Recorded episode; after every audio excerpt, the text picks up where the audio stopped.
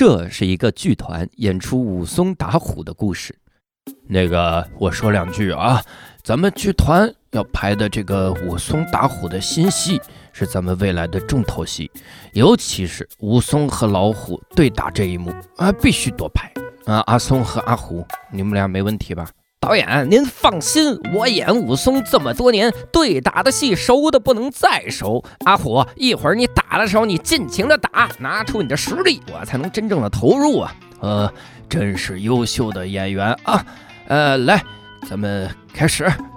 哼，小小老虎也敢在我武松面前作威作福，哪怕我让你三招，也能收拾了你。不信你给我一拳，但凡我要皱一下眉，我就。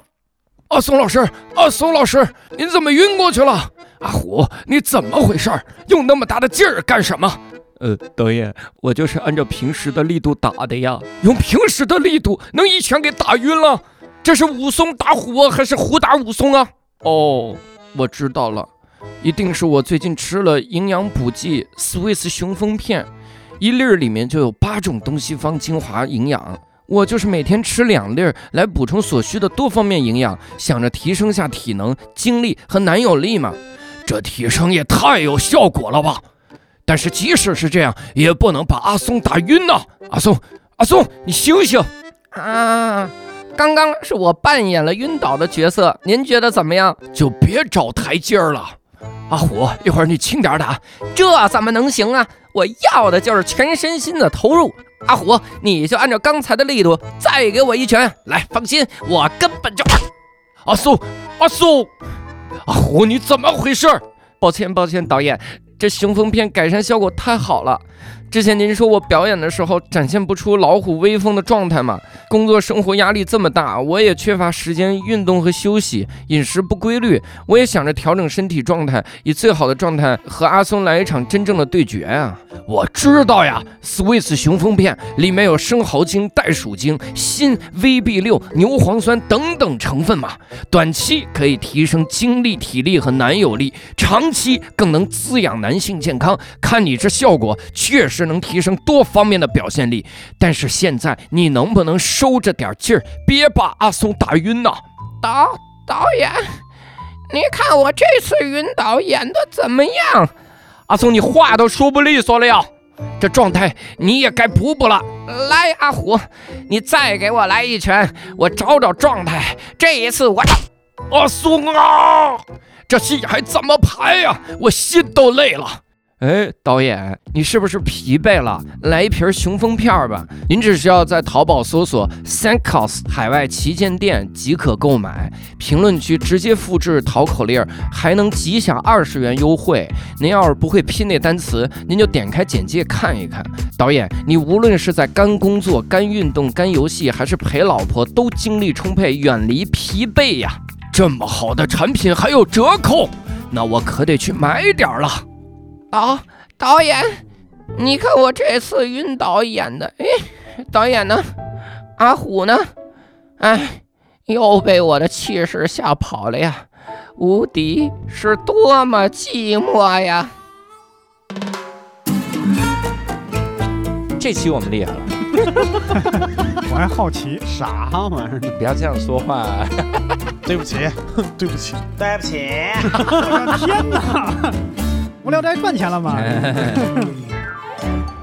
？Hello，大家好，欢迎大家收听这期的无聊点，我是教主。哦，六兽。哎，这期我们厉害了啊！怎么呢？因为这期我们第一有一位客座主播。嗯，这客座主播呢，相信经常听一些杂七杂八的播客的人都会了解。是不是有一个播客叫杂七杂八？杂七杂八，然后包括有一些个播客很没品嘛，就经常会请到这位主播他去聊一聊，谈一谈他做的一个嗯不值一提的小节目。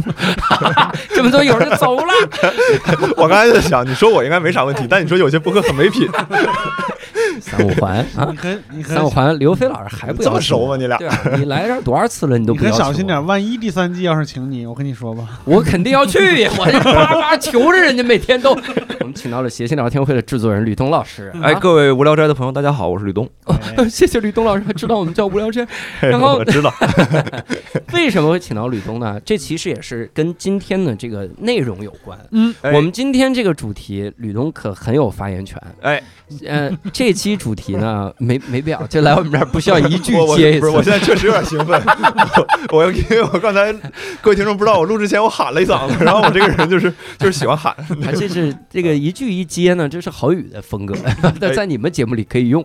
然后这个呢，我们这次要聊一下游戏这个事儿。嗯，但我们一直以来有个游戏的达人系列，但这期不是，这期我们还是浮世绘的系列。嗯为啥呢？因为我们这次的嘉宾他跟这个游戏非常有关，嗯，他是整整在呃游戏行业做了十年。哦，所以我们首先来欢迎我们的嘉宾克老师。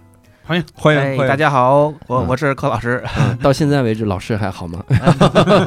克 老师都都生病了。各位主播好，哎，这个氪是氪金的氪是吧？啊，，对嗯，就是这个名字也是当时想着在知乎写写专栏嘛，啊，啊，然后就说想个笔名，想个稀亮的笔名嗯啊，然后想设计什么呢？就是。啊，氪金嘛，我设计氪金的，所以我就说叫叫氪老师啊。为什么叫老师呢？就是就就是名字里带老师，就觉得这人特别不要脸，你知道吗？就是啊，哎，那名字里心我们的带老板，带老板的干嘛？那你呃能不能先给我们简单介绍一下，就是你在游戏行业里具体负责什么工作呢？哎，呃，我是入职入行嘛，就是大概是零八年入行，哦，嗯呃，一直是就是做游戏策划，嗯啊，就是，然后呢，现在算是一家小公司的制作人吧，游戏制作人啊。嗯，这个制作人呢，跟策划其实也差不多吧。我懂我懂我 懂，你咋懂？我是啊你是制作人，我以为你知道游戏策划。人家是游戏里边制作人的，哦，那不明白了，您请讲，相当于零八年你就入行，对，啊，哇！那其实我们这行，呃，不是什么我们这行，游戏这行，我已经拉到那行。其实游戏这行在零八年的时候，你想电竞还没那么风靡，嗯，啊，大家普遍还认为游戏会是个不务正业的这个东西。是嗯你当时为啥想到进入游戏行业呢？你本科学这个的吗？呃，其实这个就是一个还不不算长的故事啊，嗯就是我其实呃本科我学的是那个生物工程哦，啊，就当时不是号称说什么。呃，二十一世纪是生物什么科学的世纪嘛，对吧？我们就信了啊，对。然后呢，没没想到是微生物的世纪。然后呢，我就我就不说学校名了，反正其实也也也不说 top 二吧，反正也是九八五幺幺就还可以，嗯嗯。然后呢，毕了业之后我就发现，哎，找不着工作，哦也不是找不着工作，其实就是可以去做医药代表，但是呃，我个人就不太喜欢那个工作。嗯然后我就毕业之后干了很多特别离奇的工作啊，嗯比如说啊，我我切过彩铃儿，啊，就是那什么彩铃儿，就您切过彩铃，就是把一首歌儿哦哦副歌那部分切出来，我刚才脑子里边画面是混沌的，就是一个虚空放在了菜板上，就是我这我就一一瞬间有点懵。对我你这个比切过彩铃儿。喻让我更懵了，把虚空放在了菜板这上，彩铃嘛，切过彩铃嘛。然后，然后我还做过客服，然后嗯还，呃，就当过那种，呃，呃打过当过销售，反正就是各种杂七杂八工作。哎有意思。后来呢，我就觉得，就毕业之后干了两三年这种这种乱七八糟工作，后来我觉得不行，这个感觉这辈子就这么下去就完了，你知道吧？嗯就是那种那种感觉。后来我就所以决定打游戏去。对，后来我就说我投一下试试，反正我嗯我也闲着，我就投简历，我就给游戏公司投简历，嗯，然后后来就面试，然后就还就过了。哦而且当时我入职的时候，其实北京的游戏公司，说实话，嗯一只手数得过来，就是特别特别少。哦，那那方便透露一下是哪个公司？呃，还行，其实就是智乐，就是当时的那个 Game Loft。哦，呃，我不知道有没有听众玩过当时那个 Java 上的那个手机游戏，当时他们是全球最大的手机游戏开发商。贪吃蛇是他们做的吗？呃，不是那个那个不是那个太，他们后来做的是那种功能机上那种是不是总共人家做了？其实这个是当时那个世界上就十款游戏，我问了唯一一款不是他们做的。剩下九款人，我因为确实 Game Loft 的那个好像这个名字很熟悉。嗯啊，对，它是一家法国公司，它是育碧的兄弟公司哟，啊。当时在北京有那个等于研发团队，嗯呃，当时是极少数在北京有研发团队的那个公司。嗯呃，后来其实就大家都戏称说，呃，Game Loft 是北京游戏开发的黄埔军校，嗯嗯，就是嗯后来所有游戏公司出来人，嗯要么就是从那儿出来的，要么就跟那儿干过，反正就是当时就那几家啊。好家伙啊，对，然后后来就在入职，很幸运的就面试过了，因为玩的游戏比较多吧，嗯就是那种从小玩。哎，我想插一句，这这个我们不展开，就是你你之前做过那么多工作，嗯你觉得对你之后做游戏是有这个帮助吗？那个程度有多大？呃，我可以说完全没有。哦，好呃好的好的，呃查完了。想展也展不开。哎确实是，就是主要是之前就小时候玩游戏，就是就是可以说是痴迷吧，嗯就一直玩啊。我我甚至于我可以说我我第一次接触游戏应该是从雅达利开始的，就是特、哇特别特别老了啊啊，，所以就玩就是黄了反正 雅达利是啥呀？雅达利美国的游戏机制造商前，的游戏呃，对，红白机之前的一种游戏机对，小蜜蜂啊，任天堂是根据他的经验，卡带必须自己做，所以才哦才才火的。嗯那个雅达利自己弄打冰。球啊，打就敲冰砖呐，嗯那种。哦嗯，好，大概。就大概就入职了嘛，然后就算嗯入行了，然后后来也换了很多家公司，然后一直在这行业干下来了，就这样。嗯，哇塞！但游戏策划具体是做啥呢？呃，就这个游戏策划吧，其实原理上啊，嗯。应该是决定这个游戏的一切的细节，包括什么样的游戏、什么玩法、嗯。画面是什么、关卡怎么拼，反正都是应该游戏策划去去做提需求，嗯。然后程序和美术去实现啊。嗯。面儿上是这么说啊，但是实际上来说就是。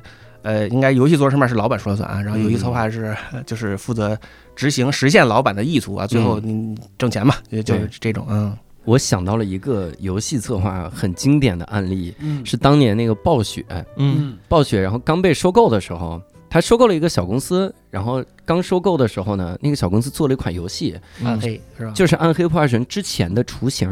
嗯嗯然后它呢是回合制的，好像是回合制哈，就去砍回合制。然后那边的游戏策划就说说现在流行即时战略，就砍一下你就掉血。你以前不是俩回合打死这些小骷髅兵吗？你回去给它改成那种，就是我砍这小骷髅兵，他的血就往下掉。你试这，然后那人回去就改，就说这玩意儿能靠谱吗？一边骂一边改，然后俩小时就改，改完了自己玩两下，就鼠标一点就掉血，说这玩意儿太好玩了，这玩意儿太好玩了。然后，然后暗黑破坏神就大卖，然后就是太牛了。啊，那是我听过最经典的游戏策划的案例。暗黑破坏神确实是当年统治级的游戏。对嗯，来玩这个，所以当时进去的时候，你进去的时候，你能知道游戏策划是干这个的吗？呃，那个时候其实就不要说那个时候，现在其实也没有人专业是学游戏设计的，嗯现在已经有了，但是其实那个时候大家都是半路出家，都是呃这个这个从头学起啊、嗯然后从基础干起，嗯然后一步一步的学这个游戏设计怎么回事啊，究竟是怎么回事？我们的比如说我们公司的呃资深的同同学也会教我们，就这种都是都是那个时候大家都是从零学起的啊，没有人嗯懂那个时候。而且说实话，我觉得我进游戏行的那个时候，在之前我或者说这是我毕业的时候，嗯我们那个时候普遍的认为看法是。做游戏这个事儿是一个特别遥远的事，就是那个啊，那是西方发达国家才能搞的东西，嗯啊、完全不是我们这个生产水平能接触到的事儿，我就根本没想过这件事情。嗯，但是就是只我只能说这个是发展太快，完全超过了我们的这个预期。就现在就游戏行业已经对吧，国内就变成这样了。啊。嗯，我在想，那游戏策划需要具备哪些能力呢？哦，这个其实也也很有意思，就是我们业内有一个笑话啊，就是说这个呃游戏策划招聘的不可能三角嗯啊，什么什么意思？就是呃项目经验。啊，还有这个学历，嗯然后游戏经历，游戏经历就说你玩多少游戏啊？他说这是不可能三角，就是你只能占两样或者占一样，你不可能招到三样全占的人。我又玩游戏，学历学历又高，然后项目经验还还丰富。呃，对项目经验，你首先一个你本科生就甭想了，对吧？呃，啊有你当然有可能你实习过这种有可能，但是呢，那两样就是说，你如果玩游戏玩特别多，很有可能 没考。对学校就不会太好。呃我现在想，游戏经验特别高的，可能另外两个都不太行。啊，啊，对，这个是不可能三角，但是不是他的意思，不是说这种人不存在，嗯而是说这种人你不可能通过招聘的方式把他招来，你只能通过猎头或者是挖这种方法。嗯，以前在哪儿干啊？暴雪 有什么游戏吗？啊，不还是，嗯就是成功项目经验可能就是一个最好的敲门砖吧。嗯就是比如说，如果有同学想你，比如说你要，比如说可能有人会经常经常在知乎上有人问我，我回答的问题最多的就是啊，我怎么才能进入游戏行业？嗯啊，我想干策划，我怎么才能进入？啊，我只能说最理想的方案是你考上清北，嗯啊，就就然后呢这个可能，然后你就你就随便玩游戏，你就呃不是你考上清北，可能是你入行最确定的一套方法。嗯就你其他的不能保证一定进，就是运得看专运气。专业有要求吗？呃，怎么你现在要开始努力了？开始努力，还二十九真没有，搏还真没有。啊 呃，这个就是就是就是还真不看啊。啊嗯，但是现在看学校。呃，好，普遍是这样的。嗯，因为实际上对于用人单位来说，他可能认为你的学校是代表你一个基础的学习能力的一个认证。哦既然没有人学这个东西，那么他就考学校。但是我们其实现在已经有一些学校是专门，我就不做广告了，但是有些嗯学校确实是有有有有专门做就游戏设计这个是有这个专业的本科嗯啊。能不能给我们说几款你你策划的、参与策划或者参与制作的游戏？啊，这个兴许我们玩过。呃呃，这这个这个其实有，我觉得有这么个问题，就是说，嗯呃，就是我我今天来其实就是就是为了避嫌，哦没事，不不不，可以吗？不不，我我真不是来没事儿，可以去闲聊。我可发现我问完我发现我做不了主，这个我觉得我觉得就还是还是还是就就别提我做过什么了，因为这个嗯就这个有有怎么讲有有嫌疑，而且我我觉得今天这个节目我录的时候我也想了，就是说我尽量少提。国内的其他的游戏，因为以防止对吧？你你说人不好或者说人好，其实都有人都都觉得不好所以主要负责手游的设计，啊。对，一直是做手游，我怪从入不得你说行就做手游。氪金的这个。哎，我我特好奇一嗯个问题，哎就是如果我玩这个游戏，或者是你自就是你的一个好朋友，你弟弟嗯亲弟弟亲生血缘弟弟，嗯他说哥我要玩这游戏，嗯，能不能随便给他往里边氪钱那肯定可以啊？啊，这个是很容易的事情，就是说 啊，而而且我会推荐他玩海外版啊，就是海外版可能我们这个这个环境相对公平。呃不是，它能调的东西更多。啊，更不公平，然后我们对外是这个态度，一直。我虽然无法做这样一个人，但我知道这个世界上有这样一个人可以这样活着，我就很开心了。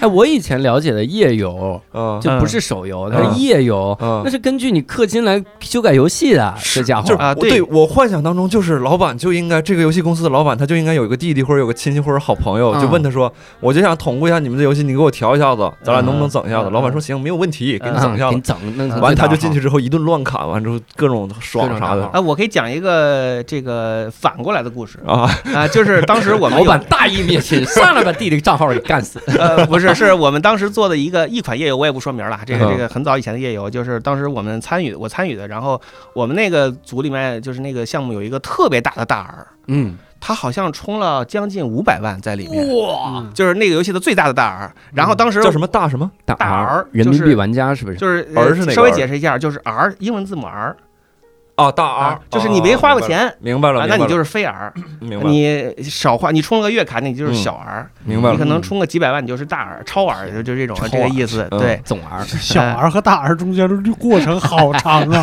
对月卡和几百万，到几百万，对。然后当时我们有一个部门，专门叫 VIP 部门，嗯就是有一个人专门对接，有不止一个人专门对接他嗯啊，他可能会干这种事儿，说我最近要出差，嗯因为他是反正就就是很忙嘛。这样，你你给你个任务，你你这礼拜帮我把这个几十万充的钱给我花了。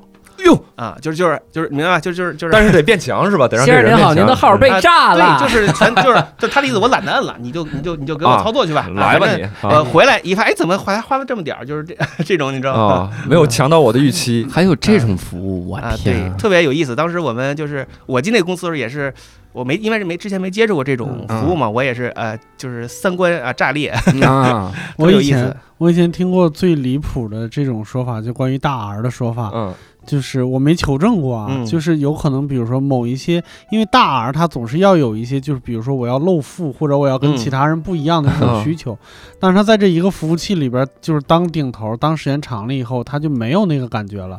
所以这个时候，游戏公司要把几个服务器里边的大 R 组织一个度假，就把你们啊放到一个度假村里边，让你们每每天聊这些游戏。啊嗨，我以为 这几个孩放度假村里边绝地求生，结果最后出来一个，就你们不是游戏里边已经没意思了吗？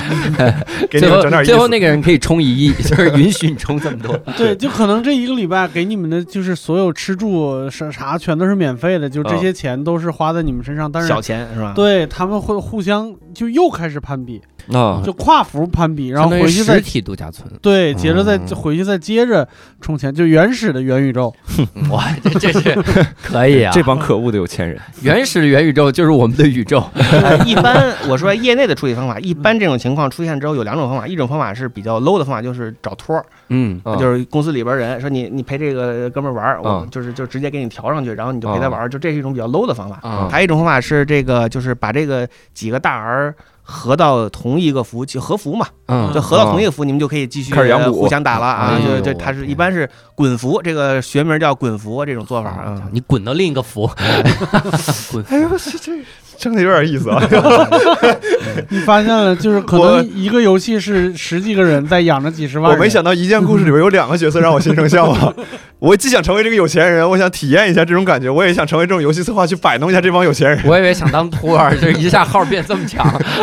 也挺有意思，也挺有意思。所以你想象一个游戏设计出来能让一个人充五百万，嗯，其实也是挺厉害的。我咱们直说啊，嗯就这个事情啊，确实也是挺厉害的。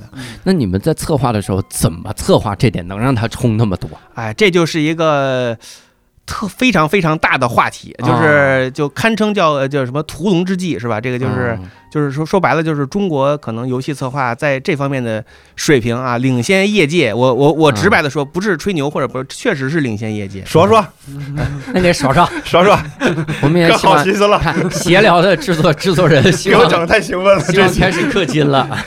我感觉人生的希望就在这一期。你有没有没有想过，就比如说咱们这这个这个，就是说有有一个历史啊，就是五十年之后一游戏大佬，他是从什么时候变成一个游戏大佬的？他是从五十年前的今天，他录了一期《无聊斋》。哎，他发现这个东西有意思，他比做内容有意思多了。那不就是你吗？七十九岁的吕东成为了业界大佬。但但是你换句话说，嗯就小宇宙里边现在开始出现，比如说收听小时、收听一百小时那种嗯勋章，嗯是直直接挂在那个用户名后边的，嗯，其实就有点氪金逻辑在里面，嗯但他氪的不是金，对嗯，让氪时间嘛，啊就然后相当于无聊斋给打电话问说，这听一百个小时，你希望我们下期聊什么？我们也有 VIP 部门，这个这个已经有点戳到我那个兴奋点了。如果聊的哪个地方不对，你们控制控制我。你好好控制控制呗，一会儿人把行业机密都告诉你了。但是能不能简单给我们透露一丢丢嘛？呃，嗯确实这个事儿要说起来的话，但我说几个相对来说短一点的吧。嗯，比如说，我看过知乎上有一个同行写的一个答案，嗯我觉得说的挺有意思，他说的挺对的，就是说具体是谁我忘了，我真忘了，就是大概的意思。他说中国人是什么情况？中国人是呃五行缺营。啊，什么意思？他就说是，他就说，在这个中国的这个教育制度以及社会背景之下，嗯其实大多数人在心眼儿里认为自己是失败者哦啊，就是他永远是自卑的，就是永远有，呃就，是你们这个洞察是说，就不管他世俗意义上的成功，他很可能还认为自己是不行。呃，不是这个意思，他的意思是说，现在的有钱人嗯，小时候一般来说学习成绩不会太好。哦你想这个就是学习特别好的孩子，一般来说不会特别有钱，哦，所以他的意思就是说，很有大量的有钱人。其实小时候是内心是缺失的，他需要哦，补这个这个这个就五行缺营嘛，就是没赢过。就小时候在我们的界里，你只有学习成绩好，你才是赢。对对，你的价值就是你的分数，你的这个这个什么，对吧？嗯？玩游戏也喜欢选嬴政，啊，对，所以 所以什么就对了，我把人带沟里了。所以他就说，其实有人需要拿这个来补偿幼嗯。幼年的这个这个缺失。嗯。所以这就是为什么，比如说他他一个老板，比如说他一个月可能挣好几千万，嗯，这个时候你跟他说，你说一个游戏你充个几万块钱，你能干死好几千人，哦，他这个其实对他来说是一种满足对。而且其实这个现象并并不单指国内，国外也有，嗯。国外也有有钱人小时候。这个就就这这没赢过，或者是他内心有这种缺失，他就会有这个对于正向激励的一个缺失。啊，对，嗯。其实你他生活里，你说他买一个豪车，买一个跑车，其实他没有办法那么炫耀。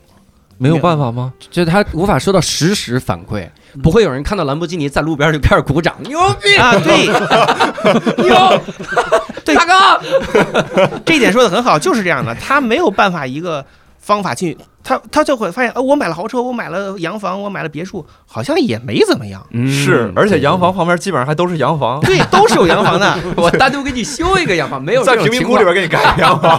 啊，对，被抢劫六十次，我天，所以这就是一个代偿嘛，相当于是。嗯然后呢，我自己有一个一套理论嘛，就是这相当于是总结起来一套理论。我觉得其实游戏是一个什么呢？它是一种，呃，同时第一个是它可以创造需求，嗯，呃，什么意思呢？我举例了，比如说我们人一天你就吃三顿饭，对对吧？这是你的生理上的需求。嗯，但是游戏里边我刚才脑子跑毛我想一个神料店旁边配一个什么那个优衣库或者啥的，就是嗯你买一个神料包，你可以去旁边拍十个人后脑勺，这十个人 回头就说牛逼，是的，这十个人为你拍后脑勺呢，他们还可以打折，是不是一个良性的机制？你们闲聊啊，给吕东一点上镜的机会，但不应该憋太久对不起对不起，对。没有，我觉得你说的很有道理，其实真的人家用到游戏策划里了不是。真的。你想想啊，这个奢侈品其实就是这么回事儿，嗯，对吧？本质上是是，一样的。但是你奢侈品现在就都是挨着奢侈品店在建嘛，就是我就觉得买完之后你一出来，没准人家更贵，你也没啥成就感。嗯对对我接着说那个，就是说，对，比如他创造需求什么意思？就是你正常人可能一天我就吃三顿饭，对，你的需求就得到满足了，对吧？但是游戏里边的需求其实是我给你创造出来的。嗯比如说我说我游戏策划说你一天得吃十顿，嗯，那那就你得就吃十那你就得吃十顿，对吧？这就是一个需求的创造那。个电子宠物似的。嗯然后呢，它能够放大需求。什么叫放大需求？就是说，比如说我一开始跟你说，哎，这个玩意儿呃怎么怎么怎么怎么好，怎么怎么值钱，你第一天可能不觉得，嗯，但是呢，随着时间的累积，随着时间的这个东西，你就会越来越想要游戏里边的那个那个东西。是，嗯。这就是一种放大的一种一种需求。嗯。啊、但是最终这个人愿不愿意为这个东西来付出或者变现，嗯。那么是取决于这个人的消费能力。嗯。啊。我举一个例子啊，比如很简单，比如说我说一把游一个游戏里边一把武器，你要么就一天攒一个碎片儿，嗯你攒一百天，对你你能拿到了是吧？任何人都一样。然后紧接着我跟你说，我说我十块钱，我卖你十个，你买不买？哟，当然买啊，大儿一想就是我一天挣多少钱啊，啊？你这个一百天我才拿到这玩意儿，你然后你跟我说你现在给我这个钱数，我一算值啊，这事儿它值我一百天，我肯定值，这就是。这就是一百天我自己能挣多少钱呢？对其实是类比的是他自己的时间价值嗯啊。但是如果一个大学生，他可能就选择我我也没钱，我闲的也是闲着，就玩那100天那我就我真玩一百天。啊，所以它其实是一种，这这这个叫什么理论？叫消费者剩余。什嗯么叫消费者剩余？就是你愿意为这个东西掏多少钱，嗯我都能满足你。火，呃，再说白了点，就是能多坑一块是一块，这个叫 消费者剩余。你这说的也太白了。啊，反正就是嗯游戏就是这样一种怎么讲，提供了一种满足你的需求，嗯同时还能嗯还能尽可能的。榨取消费者剩余的一种商品，嗯，当然这个可能是一个特别简化的模型啊，就是好邪恶我突然想起，就是很早以前玩的那个部落冲突来了。其实那个就是最简单的模式，要要么花时间，要么花钱。我刚才脑子里边想的也是同一个游戏，嗯，咱俩心有灵犀了，走开。但发现这事儿特不重要。那我不禁，我得替听众问一个我刚才很好奇教主六号说一些恶心的话，我得替听众问一个很很很好奇的问题。嗯那这么氪，你这游戏策划工资收入由什么构成？就是一部分氪金分成。会会哎会有提成吗？这种呃，没有提成，但是有项目分成，项目挣钱了，你分对个百分之多少，百分之几，嗯这么这种啊。嗯就项目呃，游戏策划的收入是这样的，其实第一个问题啊，就是它的上下限都非常高，哦，什么意思呢？就是说 下限非常下限也非常，就是非常低啊啊，就是下限非常低下限非常低，上限非常高。为什么呢？就是说，一个是这个工种确实没门槛儿，嗯，没有硬性规定说你要当个程序员，你没学过编程，你肯定当不了，对吧？你学美术的，你说你不会画画，你当不了美术。但游戏策划没有硬门槛，所以导致结果就是，如果你是一个很低端的岗位嗯，那么其实你的薪水是其实挺低的，就嗯远低于同职级的程序和美呃美术嗯。啊。但是呢，如果你到一定程度，你说我能决定这个项目生死啊，换人来就不行，换我上就能行，嗯。那你这个这个收入就会就会可能比组里所有人都高嗯。啊。它其实是大概在这么一种生态里面。嗯。所以有很多人其实干了很多年的策划，但是收入水平也一直上不去，就就就很有可能出现这种现象，就是因为嗯。发现你一直处在那个低端重复的劳动里面，这也是这个嗯。行业的一种现状吧。嗯，那我明白了。那咱们就具体来聊一聊吧。嗯你明白啥了？嗯 因为我我我想象中游戏嗯策划就得是我我得我得在各个游戏里加入尸坤这个设计，然后大家都愿意氪金，嗯各种尸坤、蒙古不叫蒙古，古蒙古坤尸坤、什么虚空坤？远古巨坤，就这种，我要加各种坤，我给你全坑了。我有一个才反应过来你说的是什么？啊对石坤。那呃，相当于在那个公司工作了多久呢？呃，三年多吧，三年多三年多。然后后来来是跳槽了。啊，后来各种跳啊，就狂跳，平均一年跳一回吧，火啊就这种啊。游戏游戏怎公司么大而发现自己升级不上去了是吧？啊不不，游戏公司尤其是现在的手游公司，实际上嗯平均的寿命也就是两年。啊，对，手游公司公司的寿命是两年，还是游戏公司的寿命是两年。公司的寿命是两年？对对对，平均来算，我们不说那种腾讯啊那种那种，也就是说它的项目寿命可能更短。对，啊就有很多人是那种进入游戏行业是那种啊两三年做了一个项目上线贵了，啊两三年做一个项目，下面就这种太正常了嗯啊，大量上是这种线贵是啥概念？就是他们做两年嗯上线一测数据特别烂，然后就而且完全没有补救方法。对，然后就就那散伙吧，就就公司就整个就没了，就很正常啊。有一个游戏我想跟你求证一下，哎，就是那个《大圣归来。啊啊啊！》那个游戏，好像就是之前炒得很厉害，哦，那是单机，你说单机的那个单机是吧？啊主机游戏。啊然后放到 PS 四上，就大家疯了，啥？为啥？就《大圣归来》烂，哦，就是口碑就直线下跌。就是哎呀，很多人就是买，你想主机游戏嗯就是买嘛。对。然后现在好像淘宝就一百块钱一张，你想，那那什么样的游戏？它原价得是多少钱？原价四百多，哎呦，嗯然后现在一百，嗯。好像几十啊，就那种送，是给你一百，然后没错就是那种，这我我 给我我可以，我可以。我也可以。仓库的租金是吧？反正就是，哎呀，你你感觉这个上限贵了这个事儿，很好像挺常见的。但你说公司倒了，让我觉得很惊讶。因为呃好几个项目都贵了。嗯，那还的确没钱了。呃不，当时是这样，我们有一段时间是手游的创业潮嘛，嗯，那段时间热钱不停的在进来对。啊，好多人投手游公司啊，对，嗯。然后不停的有每天都有公司成立，每天都有公司倒，就是这么一个迭代的情况。其实嗯。我们能叫得出名字的公司都是经得住风雨。对，都是最顶部的可能百分之一。啊。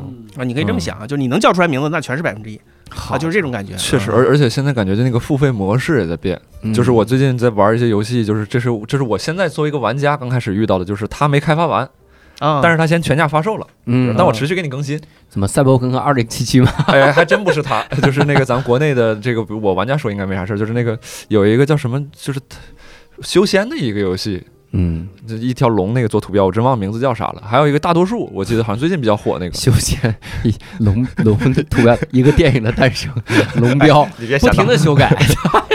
对就这些游戏就都是都是刚刚做出一一小部分，然后再嗯再持续更新。对，这个模式应该之前是没有的吧？还是之前比较少见？呃，其实是这样，就是刚才两位主播聊的这个游戏都是单机范畴嗯嗯啊，国内的做单机的其实是呃不说百分之一、千分之一肯定是有的嗯啊，就是大部分的公司做的其实都不是单机的品类，都是手游。啊啊，所以所以其实就是就是我们看到的现象，就是说，比如说有一两款单机的出来之后，嗯大家都关注，但是其实那个可能只占业界的千分之一的嗯 那个流水，或者是那个规模都不到，它只是有人做单机，嗯。或者说就是因为。呃，这个这个这个单机这个事情，在我认为在国内实际上是很难做成的，在我看来，嗯。呃，我这个也又是一个很可能是一个很大的话题，但是，呃，我我我或者我这么简单说一下吧，就是就是单机游戏它其实是一种欧美的客厅文化。嗯。啊，就一就是我坐在我一个 客厅里，客厅里。客厅里拿着一个大电视。嗯。啊，我玩儿几十个小时、上百小时，它是一种嗯。宅男的客厅文化。哦。但是其实是不太适合于我们国内的这个环境的。对。嗯。就最简单的，他们有人说为什么中国就知乎上也最有最经常会有人天天有人问嗯。月经问题，就是就是为什么中国做不出三 A 嗯。啊？然后我当时写的回答就是因为中国人没有客厅，啊对，有客厅的人没时间玩那个东西。也也很少有电视你说现在租房哪有个大显示器都没有对，所以，但是大家都有手机，啊？所以百分之九十九点九的人是在做手机游戏，啊是这个这个逻辑啊。哎呀，刚才一说这是一个宅男文化，我们三个都羞愧了，我挺骄傲。我羞愧了。行吧，我承认我很宅，是这样的。那呃，相当于换了很多个公司，现在在一个小公司，小公司嗯，小公司小公，司对，嗯就打个比方，就是类似于路边做煎饼的那种，就是就如果腾讯啊、网易啊算是那种就是那种连锁店，对呃麦当劳、肯德基那种，我们就是其实就路边做煎饼的啊，我们就嗯哎做个游戏糊口就不错啊，啊 那种冒昧的问一句，第几年了？在这公司第几年了？这就这个公司司几年了？公司四五年了吧？哟有那属于高寿了，佼佼者可以啊，了。对对对对，头部了，对对对对像听到了一只二十岁的猫似的。但是我入职已经两年了啊，哦，这哦是挺好，就不太妙啊。那大厂工作和小公司工作有什么区别吗？我我这我还是想插一个，因为我最近我听集合这个节目，我真的是忍不住想分享里面的东西。来，念说念说，它里面就说说当年暴雪这个事儿，北方暴雪和南方暴雪，那对于工作的松紧啥叫都。北方暴雪，南方暴雪？就是暴雪和另一个也叫暴雪的公司，所以嗯他们干脆就换了个名字，就叫北方暴雪、南方暴雪，就这么区分的嘛。就相当于现在还有个播客叫谐星聊天会，你把它收购了。那就是北北协聊、南协聊，明白了，或者是京协聊，什么沪协聊聊、沪协聊，嗯类似于这种。你怎么确定就是上海呢？你太针对西坛路了，我跟你说。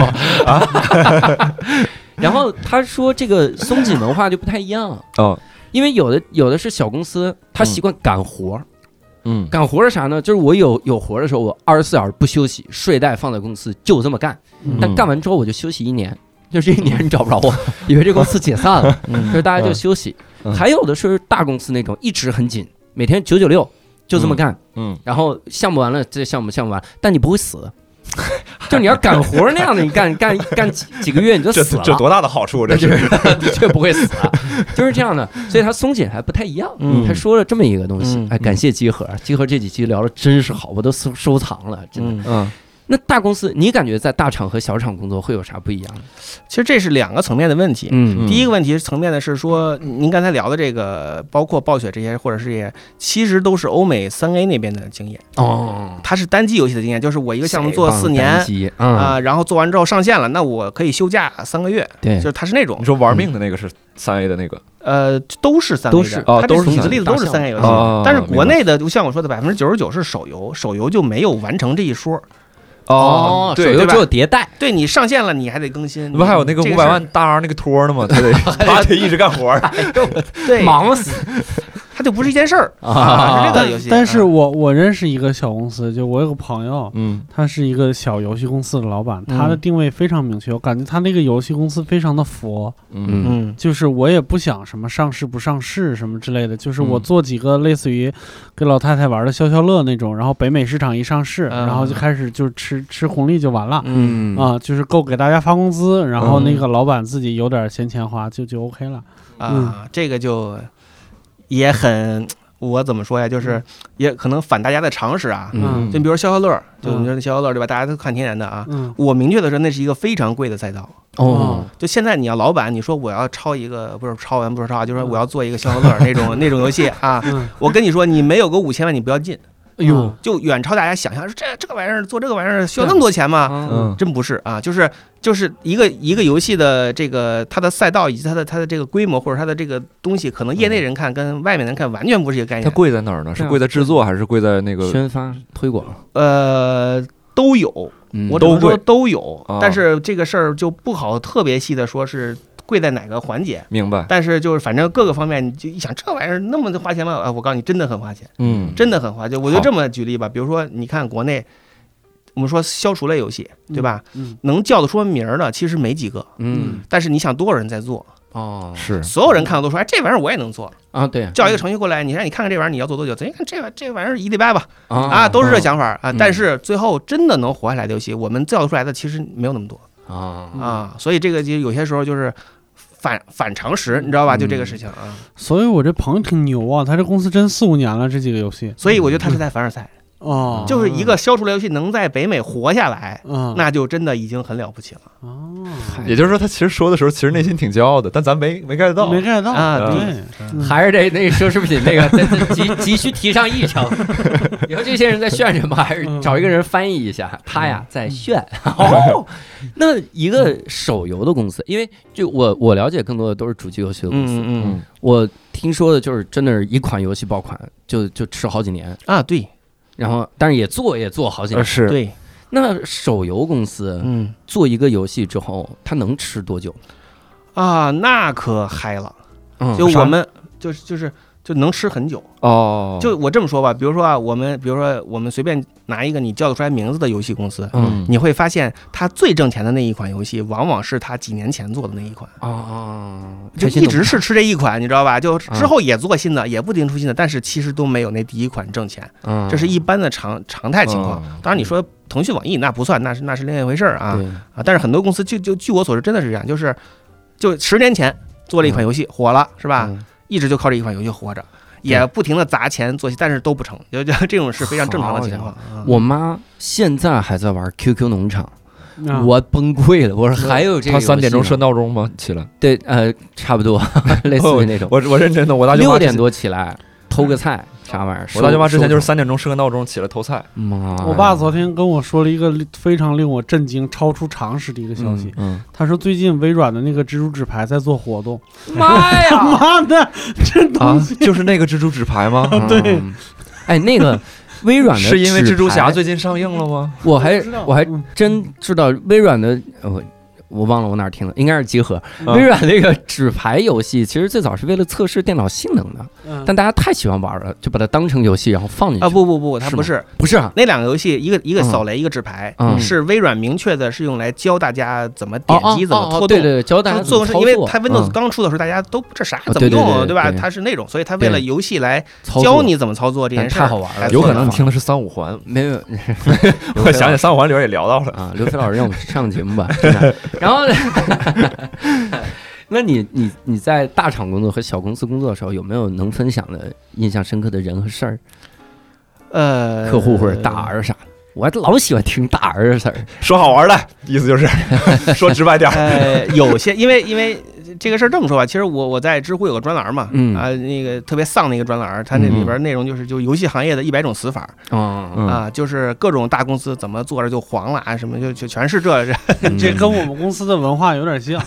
现在我们公司后台还有一篇文章，这在这公司创立之初，老板写的第一篇文章就是，呃，怎如何搞死单立人。啊，嗯，所以就是说这个看你们想听哪种丧的故事，我都可以。就哎那你对这个就是整体会有一些悲观吗？你你做做游戏的内核也是悲剧，呃，我我这么形容吧，嗯。就是我觉得是这样，就是游戏行业没有问题，嗯。肯定会很好的发展，嗯。但是游戏本身不是一个好的生意。我不知道这么说能不能就是呃，这个我我尝我尝试理解一下，因为嗯。我最近也在想内容是不是一个好的生意，嗯。就是内容或者是内容该不该成为行业，因为本身其实人的创作欲望跟商业的周期未必是匹配的。嗯。但是现在又有了内容行业，那一旦成为行业，它其实就得要求一个周期性生产，嗯，然后有的时候呢没办法，需要这个填补一些东西，就是要拖更，你想这么深？不是就是 但会确实引起了我深深的思考，你 就是我你是是这个现在问问意思吗？还是你现在问问题这个方式啊，真的太像宁佳宇了，你少跟他吃点饭吧。应该是他少跟我是吧？啊，我俩互相少游戏的内核是悲剧吗？我天啊，我听不懂这问题。我这句是扯犊子。就是说，那你你刚才说那个游游戏不是个好好生意？我觉得游戏不能好，其实很好理解，就是就是它某种意义上是一种呃运气的成分。嗯。呃，就是就是你做了一款游戏火了，嗯。你几乎没有办法保证你下一款一定还能挣钱。嗯，就很多人抱的是这种想法，很多老板都有这种想法啊，我做这个我总结一说方法论，嗯对。啊，然后我就能不停的复制这个成功。但是就我目前呃就是视野范围内，几乎没有人能这么干嗯。啊，都是做成一款，下一款就不知道是何年何月才能出了，所以它不是一个特别好的生意，因为它没有办法成规模的降低成本。你是说所有的游戏，还是说国内的手游这块儿？呃都算上？那那比如说啊，我这个这个就是我纯好奇，就是问啊，嗯比如说像有些知名游戏制作人，小岛秀夫或者嗯哎是叫小岛秀夫啊，，对对呃，然后包括把一些主机游戏的这些比较有名的这些嗯总监或者制作人，嗯，然后像咱们国内也有一个中国人叫陈陈星点，陈星汉，陈星汉，嗯对他做的那些，嗯就，像这种人，他不是做游戏的成功概率还是挺高的吗？呃，还是说就太少了，不能看他们？呃，确实是，就是比较少。哦呃，大规模的是，就是就是就还是我说那问题，就是你能叫出来名儿的，嗯，那都是前千分之一、前嗯前万分之一。明白明白。但是其实大部分的人，我当我们看到这个，就从行业角度来讲的话，对不能他其实就不能那么看了。理解理解。其实就就大概是这种啊。嗯，我我以前认识一个人，就是他是知乎很早期的团队，嗯就胡伟，不知道你知不知道？他是他们一个团队离开知乎之后，然后就做了一款 iPhone 上的手机游戏，嗯嗯，然后一个音乐游戏还挺好的，然后音乐也很好听，都是自己原创的一些个音乐，然后玩那个，然后后来他们就散摊了。嗯然后那个负责原创音乐的那个人，嗯然后去做了一档脱口秀的节目，叫《梁欢秀》，恶毒梁欢秀。哦，所以我我看玩他们那个游戏的时候，我就是包括看他们这个游戏公司，嗯。我真是感觉这个行业好残酷、哦。嗯。嗯。就你很努力的做了一个游戏，也嗯。还挺好玩的，嗯。然后瞬间这个公司就没了，嗯。然后大家就哎呀，这这起起伏伏、浮浮沉沉的这玩意儿好像很常见。呃，这个事儿其实我自己有一个解释啊，嗯。啊，就是说是这样的，我觉得游戏这个东西啊，尤其电子游戏啊，或者说我们再精确一点，手机游戏，嗯。对吧？它其实是一种类似于生物嗯。啊，就是说它的环境造就了这个这个生物嗯啊、就是你你这个生物能不能活下来，不在于你有多好看，不在于你有多精致，或不在于你有多大，而在于你能不能适应环境嗯啊，是这个概念。很多游戏制作人是什么问题出在哪儿？它其实是一种他以玩过很多主机游戏或者是单机游戏，他觉得啊嗯这个体验太牛逼了，是吧？嗯我要把它复制到手机上，肯定能火。嗯嗯啊，但是实际上呢，有点像什么，就是有点像你以前是看恐龙，你觉得哎恐龙太厉害了，这这么大，对吧？然后一看地下那些耗子，这这东西这不 low 多了，是吧？嗯但是呢，真要有流星砸下来，指不定谁灭绝对对啊。所以相当于是说，这个事儿就是适者生存，就是你能不能适应这个环境，或者适应你的用户，嗯你才能活下来，而不取决于你究竟有多精致，嗯你你成本多高，那些东西都不重要。然后游戏的环境又很难去判断，也不是，也不是，就就是就是就是现在已经其实专业的老板或者说市场团队还是能够某种意义上预判嗯一些趋势嗯啊。举例来说，我我我我想想这个怎我在不泄露机密的情况下，就是其实我们公司靠的是什么？我们公司就靠抖音活着嗯嗯啊，就这是一个新兴的平台，嗯它有流量，它需要嗯变现，嗯那么我们就就顶上了这个位置。嗯如果没有抖音，那我们现在做的游戏可能也不成立。嗯啊，它是这个逻辑，就相当于是说，你可以这么认为，比如抖音的出现，它实际上相当于是一块新的岛屿，或者是一个在我有点明白你这个意思了，就好像英雄联盟指不定哪天某个装备更新增强了，然后这个长出这个装备的英雄就顺带着就增强了。是这样的，嗯，就是你适应环境是最重要的，而不取决于你我以前啊那恐龙多厉害，我我觉得那恐龙特别酷，嗯那些都没有关系，其实。明白？啊这个听起来还挺残酷的，你残酷吗？我给你举个例子，就到对到现内容制造在者肯定是残酷嘛。不一定，嗯。就到现在为止，还有人就跟我说 说我想写 S N L 的那种 sketch，啊，就他觉得看 S N L 的觉得体验好。非常好，所以我要写，但是他不适合我们的观影习惯，以后就是嗯。他一直在用老知识来来来往新新东西上面是。套。嗯是是，其实是嗯。其实或者是我看过一个文艺片，我觉得特别牛逼，然后我想导一部电影，我 我觉得那个就是嗯。这个，就是说说白了一句话，就是我不服市场，对。要教育市场，我就跟你干，就教育教育这帮人。我就给你试试，咱俩咱俩小指头跟大腿咱俩掰一掰，对，其实就是我觉得就是看事情的角度有点低，嗯，再往高处看一看，就是你对对如果把当下做的手上做的这个事儿当成一个新兴事物来做，然后让手让自己认知里边所有的东西都当成工具，嗯可能会。好一点。或者说就对不够具备客观性吧。嗯，那你们在独立开发游戏的时候，有没有哪些个困难是比较难的那种？啊，这个这个就是怎么讲，就是就是我之前自个儿一个人做过两年游戏嘛，嗯，啊，就这也是一个人。啊，对，这也是一个 有有点长的故事啊。嗯就是当年那段时间，我是觉得，呃，简单说吧，就是、嗯其实我在游戏公司干了那么多年，想着老有一种想法，就是说什么时候我能主导着做一个东西、嗯啊，我嗯不想再听老板跟我这儿，对吧？嗯啊，我就想自个儿做一个。然后呢，当时的想法是说，我也也有点积蓄，我也是对吧？北京人也也不不是说背着那种的负担很大，是嗯所以我说那我就花两年时间，嗯我把这事儿干了。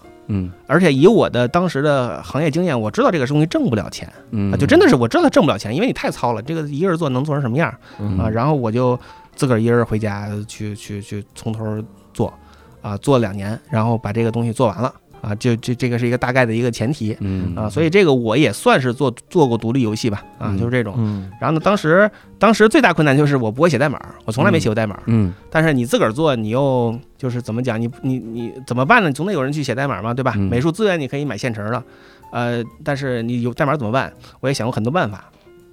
当时也是第一步想的是，哎，我能不能找朋友外包，我给他钱？后来发现不行，就是这个钱差太多了，跟人家上班一比，这差太多了，也嗯不现实。后来我想，那我自学，嗯然后我就买书看了两天，我就知道这事儿也不太靠谱嗯，买书不靠谱啊。最后发现就是对着视频，嗯呃，视频教学教程，就是他干什么你干什么，一步一步，他敲什么你敲什么嗯啊，跟着大概学了一个月嗯啊，然后就差不多自个儿能搞定了嗯啊，就相当于是从没有代码能力变成有代码能力了，嗯。然后一点点慢慢学，遇到问题就自己上百度查扒代码，扒别人代码啊，嗯。然后也算是一个蜕变吧，啊，然后后来做到前端做完了，做后端就是服务器那边的东西，嗯又遇到同样问题，我说后端这咋办？我也没学过这个东西，然后又走一遍流程嗯嗯啊，最后又是自个儿对着这个。你这还真是很想做出来这个这个东西，对，嗯当时想法就是目标就是做完，就是他能做完，我就我就达到目的了，我就是想把这东西做完。嗯不管市场结果好坏，但我先把这个对我东西做出来把它做完，然后我就嗯老老实实回去给人打工去，就是就是这种想法。嗯，嗯然后做了两两两年两年的时间，嗯，就最后上线了。呃，肯定没挣钱，但是口碑还可以啊，就是就就这个这个游戏这个名字能说对。也算了吧，我觉得没必要。说吧，我们啊说嘛。它叫它这个，那我简单说吧，反正它就是那个那个鸡肋，嗯。就是鸡是机械机机器人的鸡，嗯。然后擂是擂台的擂啊啊鸡肋啊对。机器人擂台。啊，对，它叫鸡肋。然后呃是一个 TypeType 上好像有现在，然后评分好像九点几吧，就是就是一个就是一个什么意思？就是我们小时候你看过那个电视节目，就那个机器人。呃，比赛就是啊那俩机器人对拿遥控，对吧？嗯然后你什么，我这装一电锯，你那装一个什么铲子什么那种啊，嗯把那个做一游戏，就是说你自己可以拼一个机器人儿，然后两边写 AI，就是嗯你先干什么后干什么，先干什么后干什么，然后它这个机器人啊你在这个游戏里边还可以写这个机器的程序，啊，对对对，你写完你写完程序就跟别的程序打，王中，王这是太厉害了，但是很小众嘛，这种玩法很小众啊啊，就口碑还可以，但是就就反正也没回去试试回去试试呃，那个也有点糙，啊，哎嗯，我我特好奇，你自己做两年时间，你就是自基本上是自己在跟自己协作，那只有我自己，没有别人。那你就是首先一个我我想问这个问题其实不重要，但我不知道为什么我这么好奇，就是你觉得游戏行业里边有像这种有想法想要去表达的人多吗？多呀，就是比如演这这个单口喜剧行业吧，我几乎说每个人都是有想法，嗯，但可能有些行业他虽然也是从事内容，但他其实就就是把这个东西当成个活儿干，我没啥想要去说的或者啥。嗯嗯，就是你觉得这个这个大概你看到的比例，或者是大概多呀？有无数的人要做独立游戏出来嘛，就有有这个嗯想法人太多了。嗯，那你你你你自己在做这个独立游戏的时候，你有什么那种就是情感或者情绪上的这种经历或者怎么样？因为就你自己一个人在做这个游戏，你抠着抠着，你你中间我估计你是不是也有一些时刻，你不知道什么时候是头，或者是自我怀疑，类似这种。呃，当时的想法比较冷静，就是因为你如果不指这东西挣钱，嗯，它就容易的多。呃，就是我做完就行，我就是要把它哎做完。那你回忆起当时那段时光，你是整体的时间还是比较平静幸福的吗？就跟做科研似的，呃今天是第多少次实验，然后我就这么按照这个东西走下去。呃，说说的稍微那个 drama 一点，就是我嗯觉得可能那个是我人生到现在最有意思的一段经历。嗯。真好，呃，就是 就是我做了我想干的事情，呃嗯。虽然没有不可能像那种什么挣大钱，不是那种啊，但是嗯。我觉得嗯这个我我我完成了我的心愿，就是这种嗯。感觉。那我想问一个，嗯。你做了这么多年游戏策划，嗯，你遇到过游戏里面的这些个 bug 有哪些能分享分享的？哎，其实这个 bug 吧，就是 对我们来说都是反正痛苦的回忆啊。那肯定啊都选择性想遗忘啊，但是嗯。有些可能，比如说就是比较有意思的，就是可能最对我们来说最重要的，反而是那些嗯。跟钱相关的 bug 嗯。啊，比如说抽卡啊嗯。啊，这个事儿要是出了 bug，对吧？那直接那就完了啊，嗯就就是这种啊，所以这个地方就就是就是，所以就你别看你小看那一抽卡，就是里边好多细节嗯啊，一个不注意就让玩家这个钻了空子，然后就哎就就那个什么。我举个例，比如说抽卡，你出一结果，嗯对吧？玩家如果出了结果发现不好，啪把游戏关了。啊然后重新进来发现又能抽，哦，那你这个就相当于是 bug 嘛？那玩家那我就不停的抽，我总能抽到这个好嘛，对，吧有？时间的玩家就可以这么试。啊，就就类似这种，还有一嗯种什么打半截儿发现啊不对要输，啪嗯我把游戏关了，什么就是各种奇怪的操作，什么嗯改系统时钟的啊啊，什么什么现在尤其还有一些啊啊那个 iPhone 手机吃饱了撑，不是 iPhone 那个安卓手机吃饱撑的可以调屏幕分辨率的，啊。就比如说你藏了一个按钮在外边，它一拉屏幕给改一分辨率，然后能摁在外边，这个哇就特别麻烦，就，所以我们就就就每天都跟这种奇奇怪怪的，就扔出去一个这这玩家也有两下子，啊，对太行了，我当时我们看我们看网上看那些玩家发的视频，说我怎么作弊的、嗯，啊，就那个还一顿操作录成视频给别人嗯分享，我一看嗯这这都什么邪门 是我当时也好奇，早发现？因为你你知道，最早让我震惊于这种玩家的发现的是 Excel 里边能能玩游戏，你知道吗？啊能玩游戏，就是 Excel 是九八还是两千？啊你是把行换到两千行还是怎么着？然后你你是一顿操作之后摁一个键，你能进一个赛车游戏。啊啊，哇塞彩蛋那是一个呃，，对。然后我不知道我们同学或者是最早发现这个人是怎么怎么超无聊，他把所有的事儿都试过了。对，就是特神奇。然后我们有时候上课发现了之后，就小学的时候就在那玩这个东西，好，就是一个赛车游戏，那赛车还做的还挺好，在当时我觉得还做的挺好。嗯，对。我那我印象深的，他刚才说、说，比如说这个这个抽卡抽不好，然后游戏关了，很多游戏都有这个 bug。嗯，你看我玩那个战神的时候都有这个 战神四，嗯就是你刚到一个地方，然后他送你炉渣，这是二周目嘛？你刚到一个新的新的国度的时候，他要送你炉渣，嗯。但这个炉渣很稀少，那你怎么刷呢？就是刚到那儿送你炉渣的时候，你立刻读取从记录点来，嗯。然后他又又打开这个门，相当于他又默认你到了新地方，嗯。又送你炉渣，嗯，就这么一直刷，就炉渣刷到最后都用不完，那个人说：“我为什么要说又呢？那 你又来到了这个地方，我真是。嗯那像这种 bug 是怎么形成的？因为我们你看玩玩 Switch 都有很多 bug，？” 嗯，任天堂好像经常会出这个 bug，有的时候你都不知道它是彩蛋还是 bug。我觉得它也不是经常，就是大家对这个任天堂的游戏有点过于的较真儿。啊，过于苛刻是吧？对，嗯。嗯。塞尔达就是嗯，经常出，但是那个谁，前两天网上有一个说发现马里奥有副官，他都不是他都不是，就是以前不是有一个能跳关嘛，嗯。还有什么魂斗罗发现水下八关，这是隐藏关，这是彩蛋，但他发现是个副关，嗯。就卡在一个地方，就卡进了负几关。嗯，以前不是一乘一关，嗯。一乘二关，嗯。他那是负一杠一关，那内容不一样吗？内容不一样，那特别魔幻的世界，然后竟然副关还能继续往下走。这这应该是设计出来，不然的话代码设计代码不存在，它卡这也也卡不。太那那设计这个的程序员是多闲呐！我天呐！有可能是先设计了 demo，然后把这段代码隐藏了。哦，变成了付款，结果咱猜这干？嘛？请专家来回结果答一下卡就是进去了。这个其实是一个相当于不是游戏的问题，而是一个嗯软件工程方面的问题了。哦，就是就是所有程序一定是有 bug 的嗯嗯啊，就好比说世界上不存在一个完美完美的圆一样，就明白吧？就是它一定有 bug，嗯，只不过是你愿意花多大成本去把它解决掉嗯啊。很多时候遇到的 bug 都是要么就是就是说白了就是极端情况，就是如果 QA 的足成本足够高，嗯那么 QA 这是什么意思啊？就是质量控制嘛，就是测试员在那儿不停的玩，不停的玩，嗯就像玩家一样想尝试复现这些东西啊。嗯嗯嗯呃但是如果 QA 的成本足够高，那么有可能你是很难发现 bug 嗯啊。那么这个 bug 的数量就和你的 QA 的这个投入的人力可能就成反比嘛我。猜有听众可能没概念，我因为之前刚好做过 QA，我大概给大家讲你讲一下，是真是就是巧了。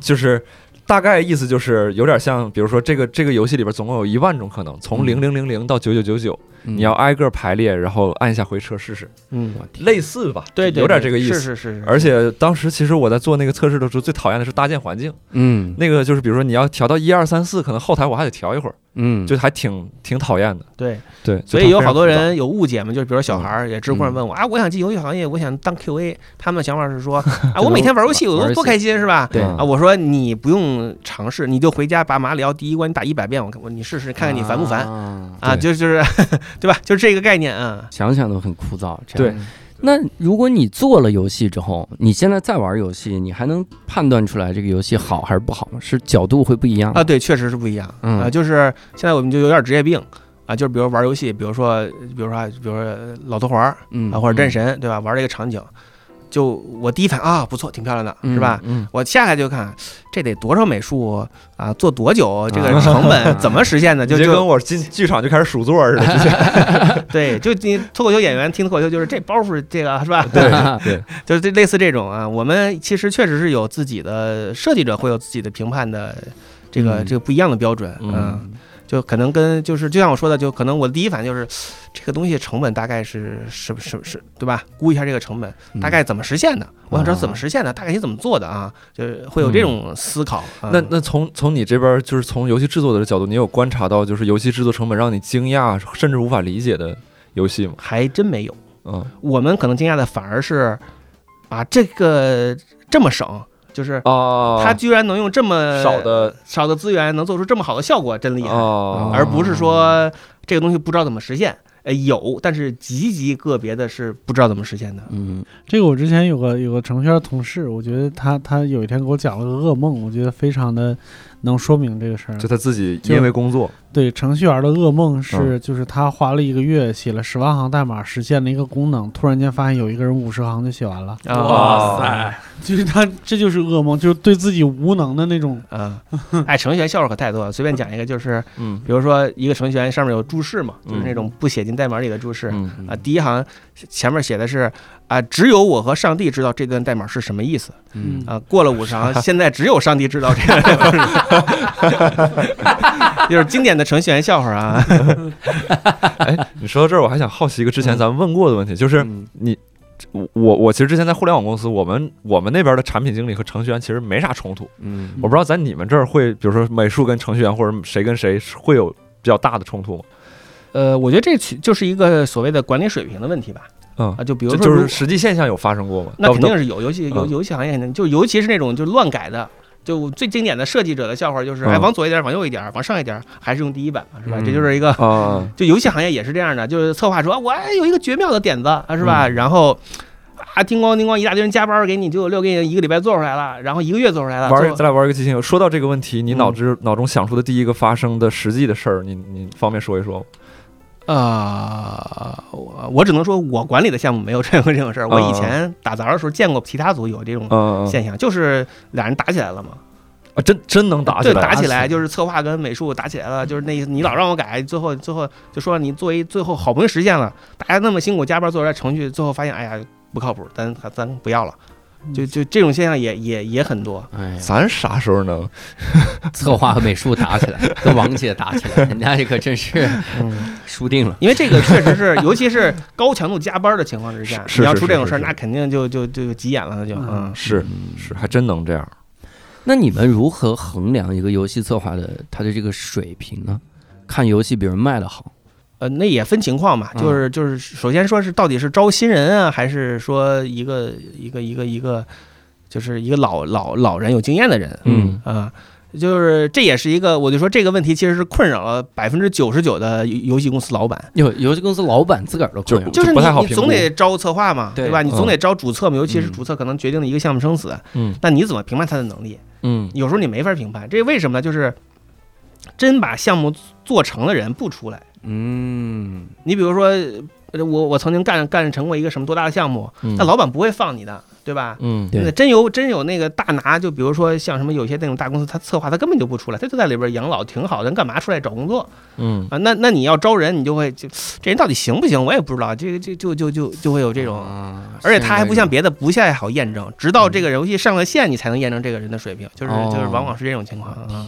所以这个也是一个非常玄学，我可以说是啊。嗯如果这个问题能攻破，那游游戏行业就好干了那啊。那比如说哈，就是这个嗯东西，其实玄学，我觉得反正讨论就比较有意思一些，就像赌石似的，你其实不知道这里边有什么，但是你你总归，比如说老手跟新手，他的他他肯定会多一些抓手，嗯或者去判断这件事。对，就那那那么在这个玄学事件里边，你们会看那第一？肯定就是成功项目经验嘛。嗯你在哪个项目里，哪怕你打过杂儿，啊，嗯那个项目上线流水多少多少亿，嗯是吧？那你找工作以后就就肯定容易得多。人嗯不管真的假的，反正人干过，人见过吃过猪肉，也见过猪跑，就这个就嗯就就好很多。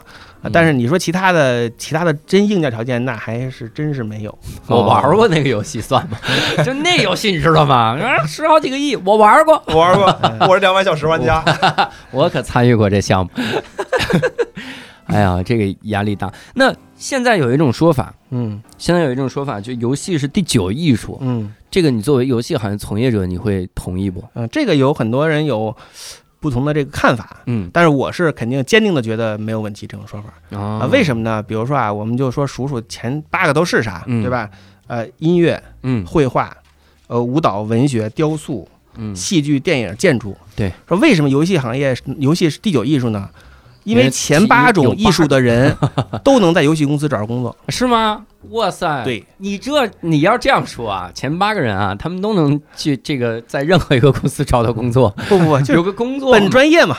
本专业啊，对呀、你比如说，好多人说，你说搞雕塑的，我告诉你，现在好欧美大厂三 A 的那些三 D 的建模师都是学雕塑出来的哦啊，就就他们搞雕塑，你说你弄雕塑谁？你怎么挣钱？你没法儿，他们都去游戏公司搞搞三 D 模型去了啊。那我学戏剧的，戏剧的你写剧本去吧，就是啊。哦，而且跟搞文学的打一架，还有那个搞那个，比如说你搞形体的，你搞舞蹈的，你也可以嗯去做那个动动捕嘛，哦。啊，对吧？这反正都能找着活干，所以它是一个特别综合的一个一个一个艺术形式吧，嗯。我觉得是没有问题的啊。嚯，这游戏行业挺挺好，以后就是游戏行业的度杂货铺，嚯，游戏行业跟相声一样并称第九艺术，反应了一下，真行哈。那那比如说现在你你会有感觉，就主流的观点对游戏这个事儿有改变吗？因为以前一提到，就以前可不是说第九艺术，嗯，以前说是电子海洛海洛因是？吧？电子的海洛因，对，嗯。其实我是觉得，就是大多数我们主流现在社会上对游戏的呃讨论吧，都集中在说我们家孩子这个游戏沉迷网游是吧？嗯呃，要么就是花了好多钱，要么就是夜不归宿，网吧里待着不学习花好。多钱，你是有不可推卸的责任。那所以现在防沉迷了嘛，对吧？未成年人是不能充值的啊。嗯嗯所以我是觉得这个问题是这样：首先一个，其实正反它都有很几很多案例。比如说反正我们不用说了，那多少人沉迷网吧是吧？不上不上学，学习成绩不好。嗯那正的，比如说像女女刘老师啊，人家从小玩游戏，然后考上清华，嗯然后出来做游戏主播是吧？嗯然后人家还就继续以这个为职业，这就是一个很正面的例子，对吧？嗯那那其实就是女老师经常被游戏界拿来作为反驳的证据。你看人家孩子怎么就能对玩游戏考上清华啊？那那就是你自己的问题，就这套说辞，对吧？对然后然后社会界又拿出王者荣耀说，人家怎么能做一年四百多亿？对，这就是这就是就学习影响嘛。但是我的看法是这样，就是说，呃，就是电子游戏或者说手机游戏吧，嗯已经成为了我们周围客观环境的一部分，嗯就不可能以你的主观意愿为转移。就说哪天说啊，有家长说老想说啊，我给中央写个信。是吧？你电子游戏就应该禁了禁了啊！嗯这个事儿也不可能的，对吧？几千亿的产业，你一句话就给禁了，对吧？这不不现实。你说培训行业呢是吗？培训行业不几千个亿没了吗？对，然后所以就是说，家长其实也是得教育孩子怎么跟这个环境相处。嗯。但是现在问题是，我的看法是说，主要的问题在于我们的这个社会发展太快了，嗯。就是快到好多家长自己都不适应，嗯。好多成年人也天天晚上对吧玩游戏熬夜，什么第二天上班或者就也这个情况。我姐夫很头疼一件事儿，就是他想玩英雄联呃那个王者荣耀，嗯。但是他儿子在家，他不太方便。啊，他做坏榜样。对，对他一玩，他儿子就在旁边看，对然后他又没法说，他又不能说嗯你去写作业，就我玩，就对就一这他就很闹心。所以这个环境实在是变化太快。其实我们仔细想想，手游也没几年，嗯是甚至于我就是说，十年前没有人能想到今天的游戏或者手机能发展成现在这个样，所以确实是就是变化太快了吧，我只能说。啊，对，以前楚音分享过一个观点，嗯我觉得还挺有意思的。他就说，你很多人想让大家戒掉游戏的瘾，但实际上是不可能戒掉的。是为啥呢？因为举个最简单的例子，一个游戏背后是一个多么智智力智力水平和学历水平嗯多高的一个团队，嗯是那么牛的人在想办法让你上瘾，是嗯你一个人能对抗吗？不可能对抗。嗯所以他说你只能学学会的是合理管理，嗯但玩游戏一定会上瘾。嗯他就是这样的这样的，我觉得很有道理。是其实更多学会共处。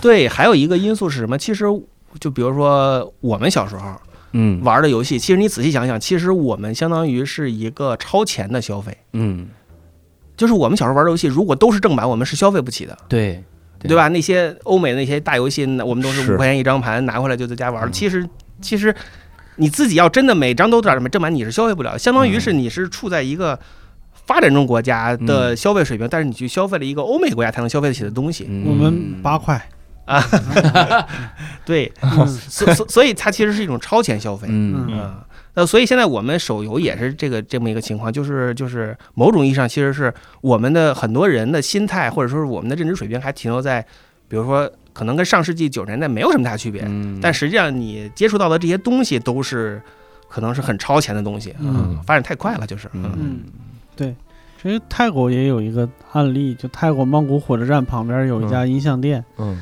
那是全泰国那个时候就是唯一一家盗版国外嗯。电影的那啥，但是培养出了一代曼谷的导演，导演，泰国的导演。现在人家电影也好，或者是广告也好，就是一个世界先进水平。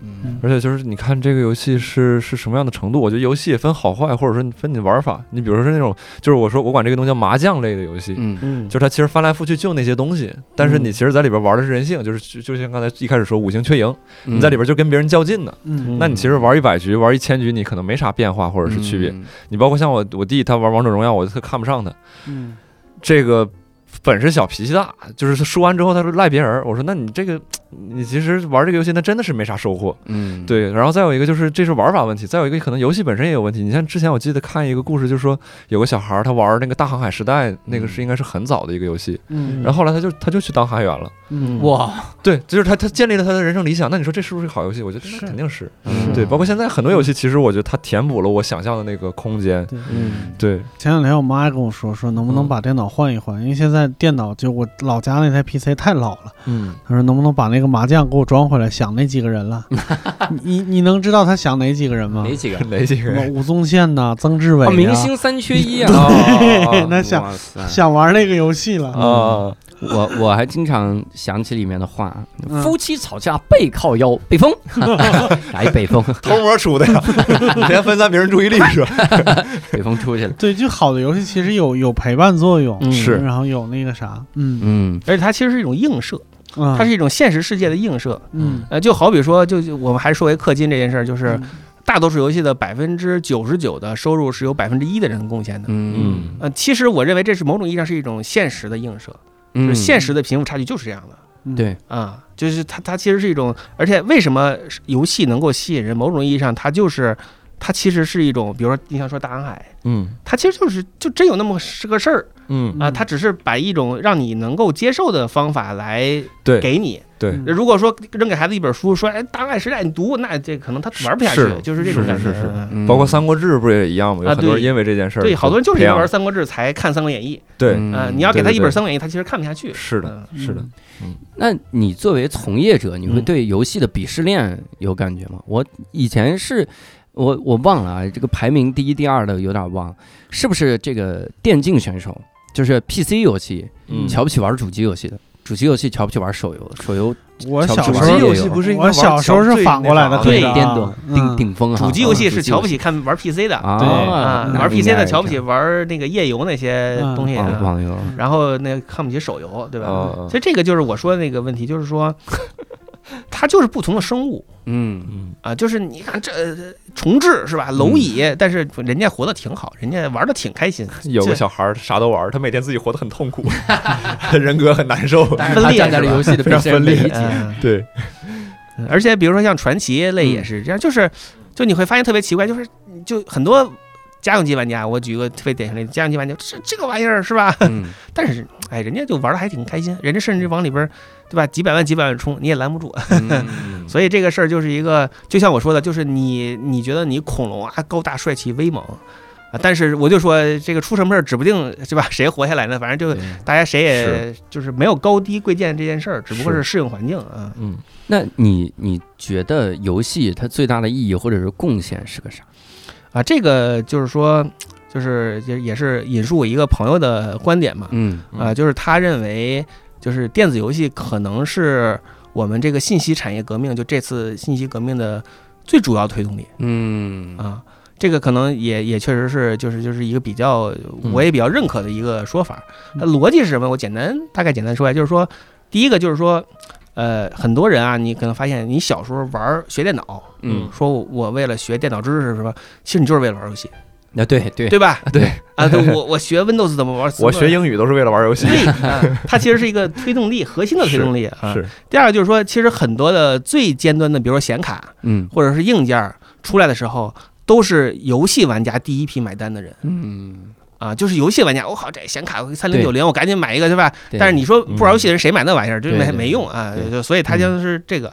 第二个就是说，就是尤其是手游，我觉得是我个人觉得它是是在一个特殊的历史时期完成了一个特殊的历史使命。嗯啊，就是它其实就是帮互联网公司变现嗯啊，流量变现啊，这个就是就是我比如讲讲一个稍微长一点的故事，比如说我们都说一个词儿叫二次元，现在嗯对吧？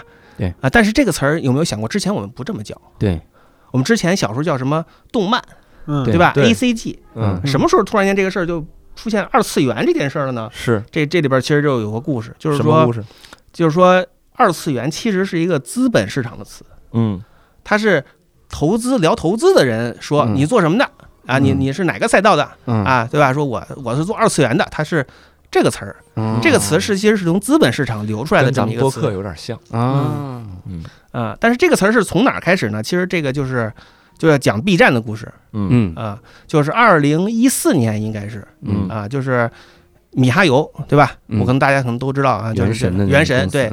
当时他出了一个游戏叫《崩坏学院二》，嗯啊他拿这个游戏去找了 B 站做发行。嗯当时 B 站没有游戏发行业务，嗯，就别人说，哎，你游戏找我发行，这这奇怪，但是就发了，发了之后挣钱了，啊，就是从此资本市场发现，哦，原来这个赛道是可以的，嗯因为有人先行已经成功挣到钱了，是啊，他突然说，哦，这个赛道是可以的。之前他们资本上认为。